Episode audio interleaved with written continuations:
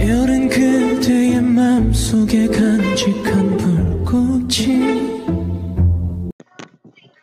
Todos en algún momento nos hemos preguntado cómo aprendemos, ya que no todos aprendemos de la misma forma y a veces nos cuesta mucho aprender algo nuevo, por lo que es importante conocer qué es aprender y cómo aprendemos. Quédate a escuchar las respuestas de estas y más preguntas. Hoy nuestro mayor reto es la salud, porque sin salud no hay nada. Traguito a traguito vamos a volver. Vamos a seguir avanzando, porque a los mexicanos nada nos tumba. Bonafont, el agua ligera que elimina lo que tu cuerpo no necesita, dándote la salud para avanzar protegidos. Bonafont. Hola, bienvenidos a Chanroom, un podcast donde hablamos de todo, desde temas educativos hasta de entretenimiento. En el episodio de hoy hablaremos de un tema interesante, pues en, algún momento nos hemos preguntado cómo es que aprendemos y qué es aprender.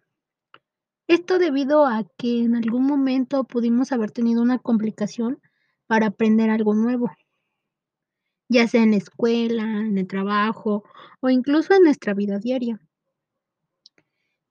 es importante conocer qué es aprender y cómo aprendemos para saber cuál es la mejor forma para nosotros, para que tengamos un conocimiento y tengamos un aprendizaje significativo que nos resulte este facilitador en nuestra vida futura y que esos conocimientos que obtengamos podamos llevarlos a la práctica y mejoren nuestra vida.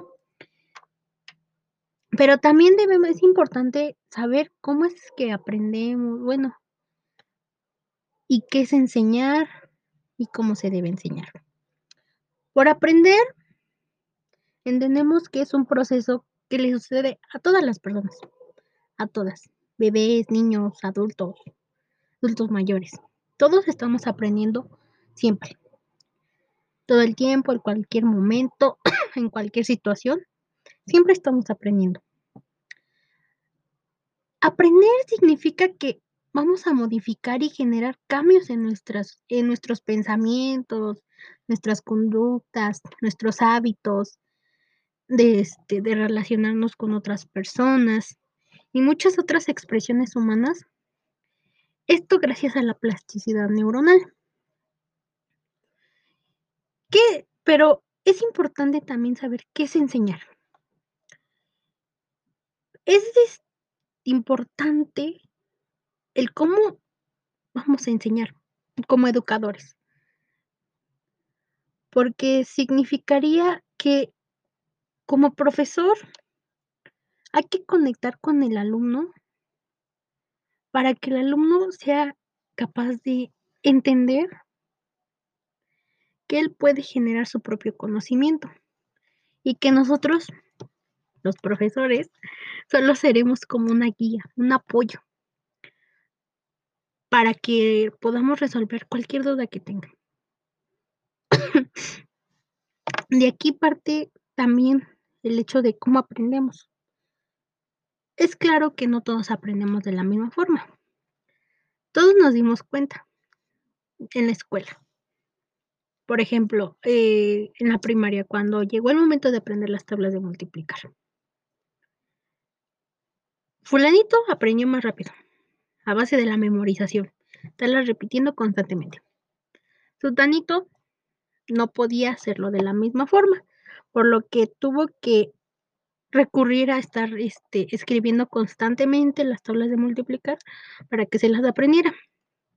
Con esto nos dimos cuenta que no aprendemos de la misma forma y que el método que a él le funcionó no nos puede funcionar a nosotros.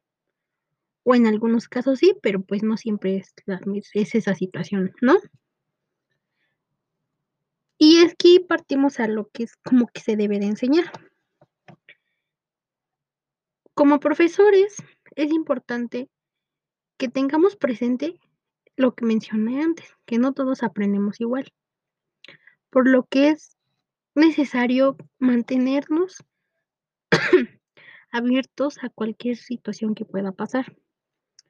Ver cómo es que el niño o el alumno va a desarrollar este sus habilidades para que nosotros veamos cuál es la mejor manera para que ellos sientan esa emoción, esa motivación por querer ir a la escuela, aprender algo nuevo, estar con sus compañeros o incluso este preguntarle al profesor sobre alguna duda que tenga.